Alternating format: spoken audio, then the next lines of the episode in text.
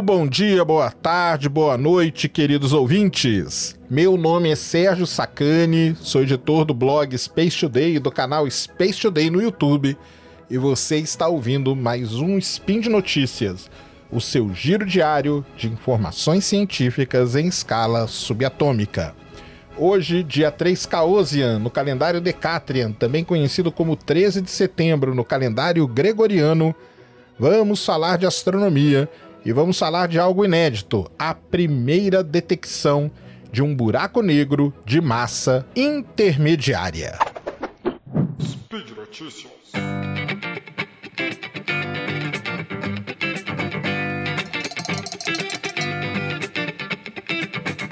Muito bem, queridos ouvintes. Que bom estar aqui de volta no Spin de Notícias para a gente falar um pouco sobre astronomia de novo. E hoje vou falar com vocês de uma descoberta aí recentemente publicada em todos os locais, porque realmente é uma descoberta que está mudando, mudando, né? Mudou a astronomia e vai mudar ainda mais, porque isso ainda vai ser muito analisado.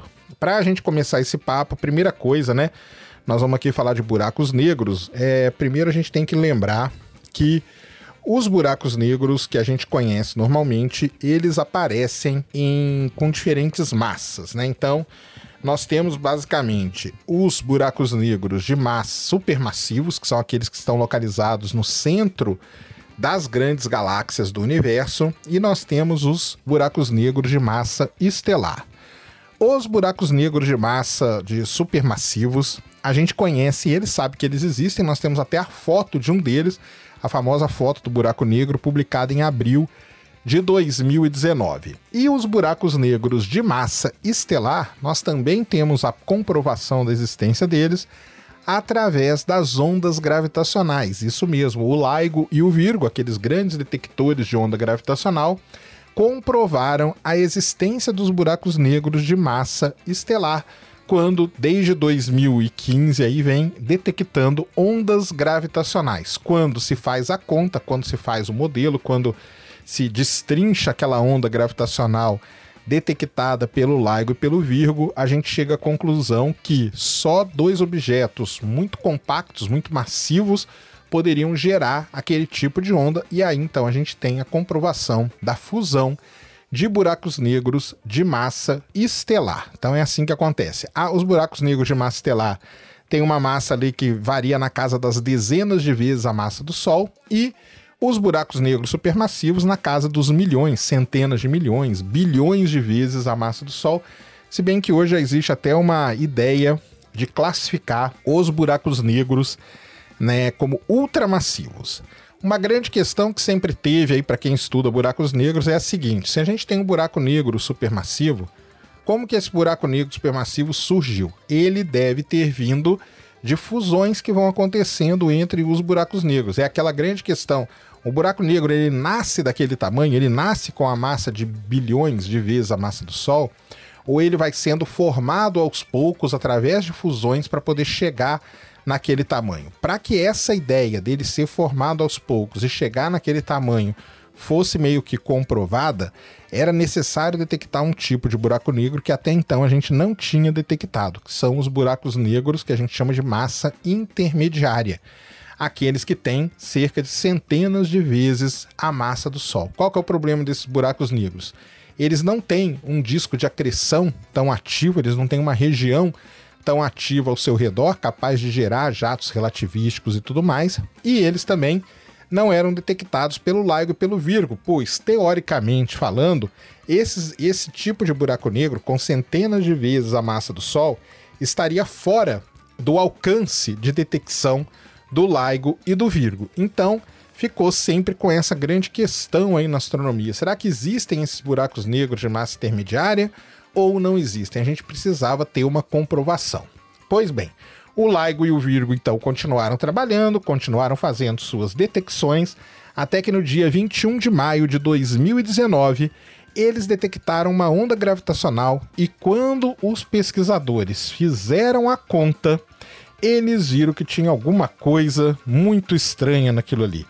Muito estranha por quê? Porque os buracos negros que se fundiram e o buraco negro resultante, ele fugia muito dos, das massas de buracos negros que eram de detectadas até então pelo LIGO e pelo Virgo. Lembrando que até então o LIGO e o Virgo ficavam ali beirando né, o buraco negro de maior massa resultante, tinha cerca de 80 vezes a massa do Sol.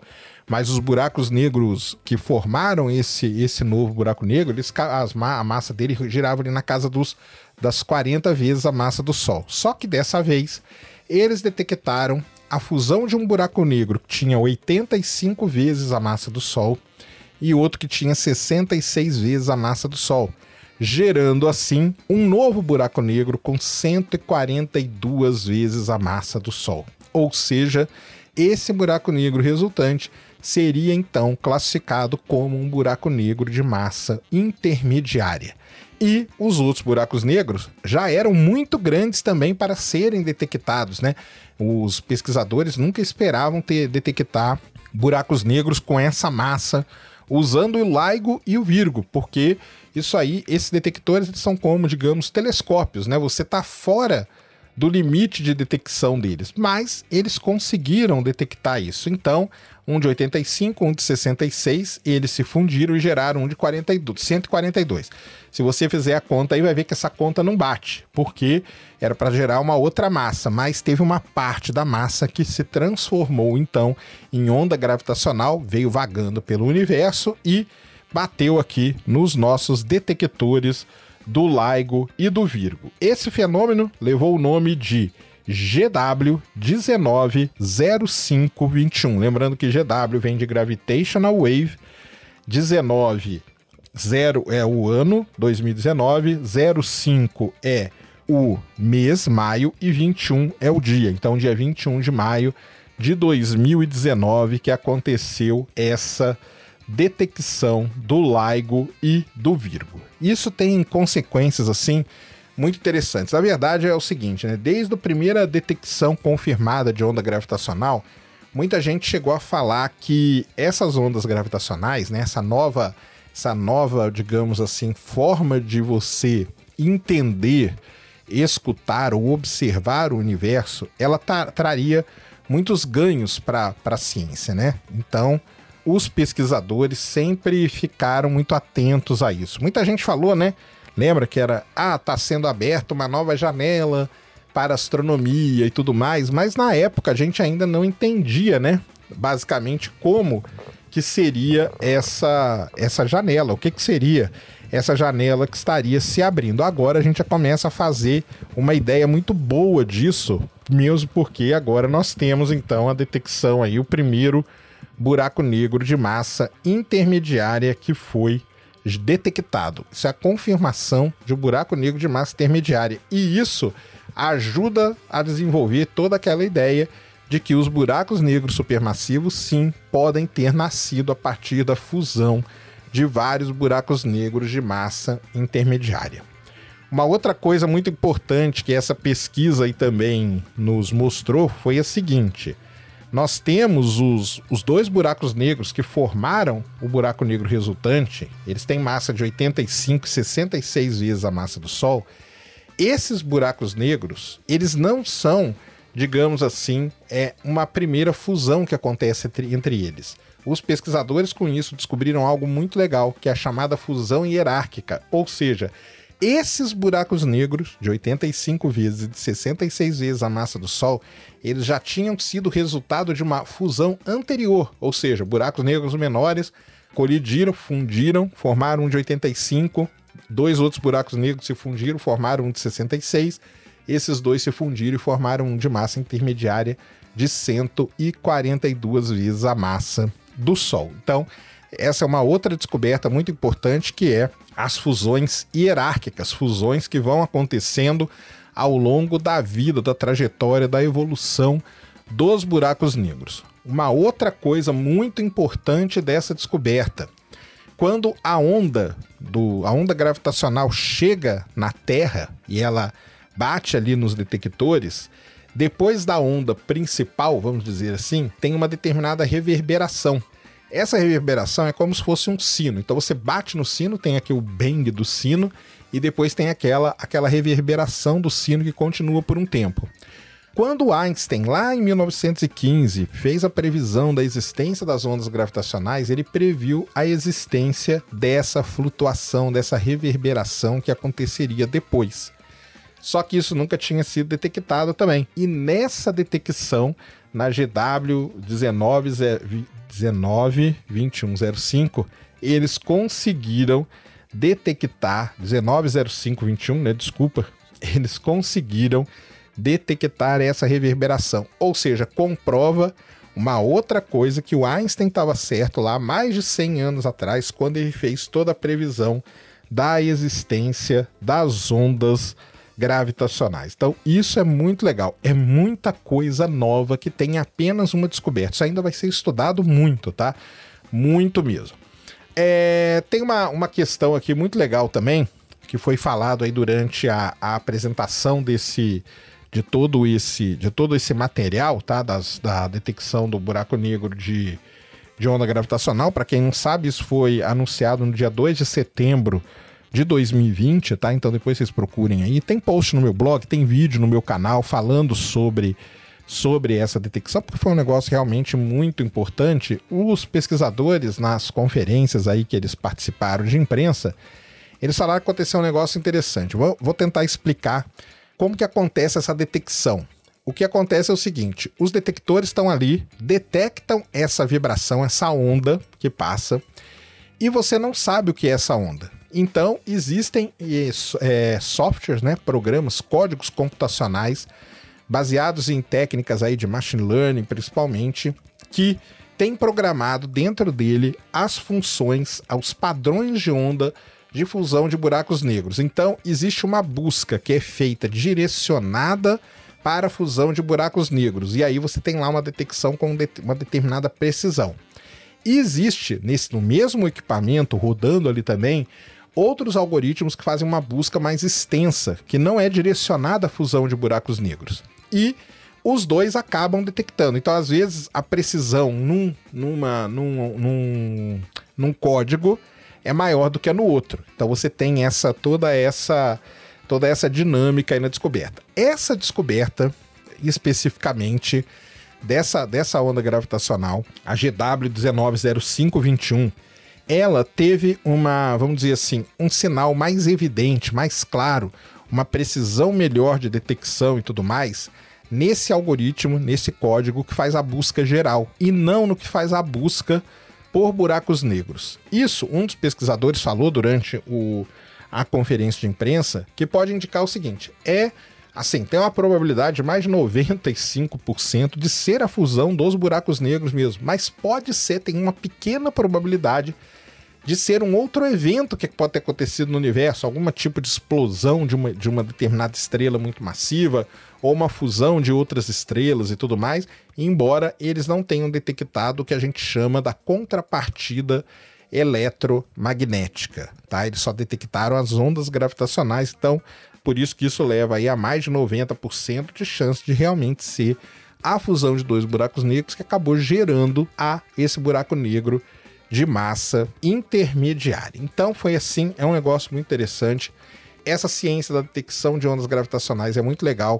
A gente tem hoje o LIGO e o Virgo. O LIGO fica nos Estados Unidos, o Virgo fica na, na Itália. Daqui a pouco entra em operação um detector de onda gravitacional na China. Vai ter detector de onda gravitacional, outros na Europa. No Japão também tem o Kagra, né, que chama que também está quase pronto. Ou seja, vamos ter vários detectores e esses detectores podem ter sensibilidade um pouco diferente. Aí você pode perguntar: se esses buracos negros eles estavam fora do limite de alcance do LIGO e do Virgo, como que eles detectaram essa onda gravitacional? O LIGO e o Virgo, para quem não sabe, eles trabalham, vamos dizer assim, pouco, tá? Eles não trabalham o ano todo, eles trabalham determinados meses do ano Igualzinho acontece com o CERN, tá? Com, com o LHC lá, com o Large Hadron Collider.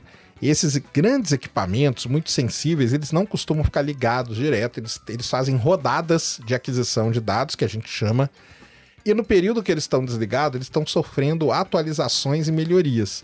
E nessas atualizações e melhorias, você acaba mudando um pouco a sensibilidade desses detectores.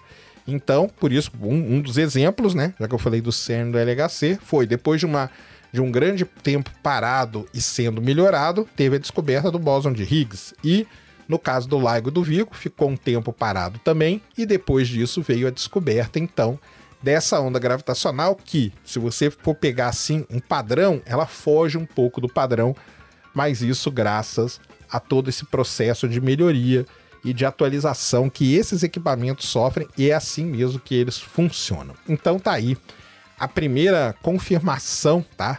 Da existência de um buraco negro de massa intermediária. Algo que pode mudar muito a história dos buracos negros, porque agora a gente tem como contar melhor essa história. A gente preencheu um gap, a gente tinha um gap ali, um vazio, né?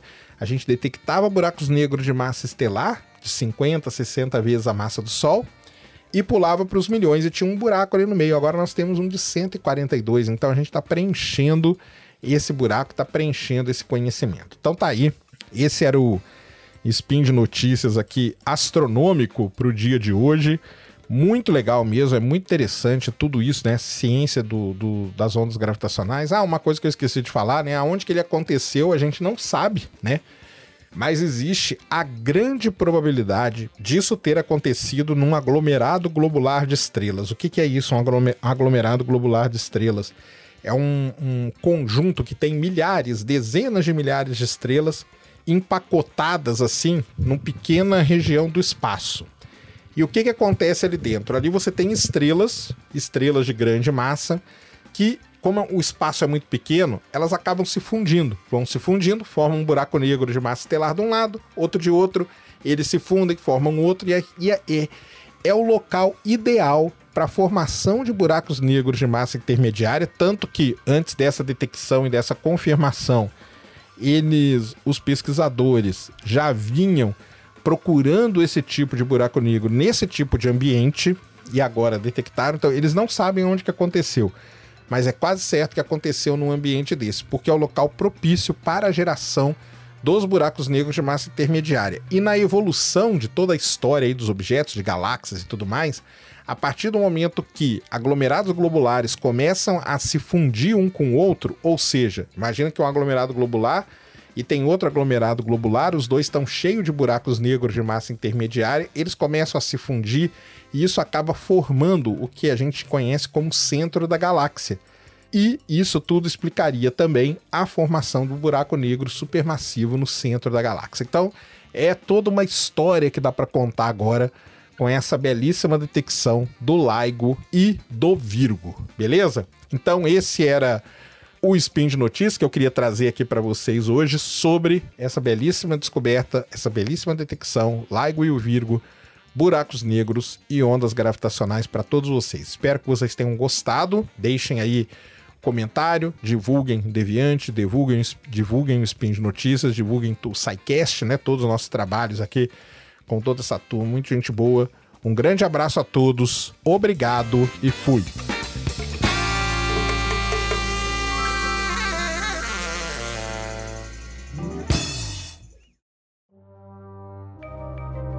Este programa foi produzido por Mentes Deviantes. deviante.com.br.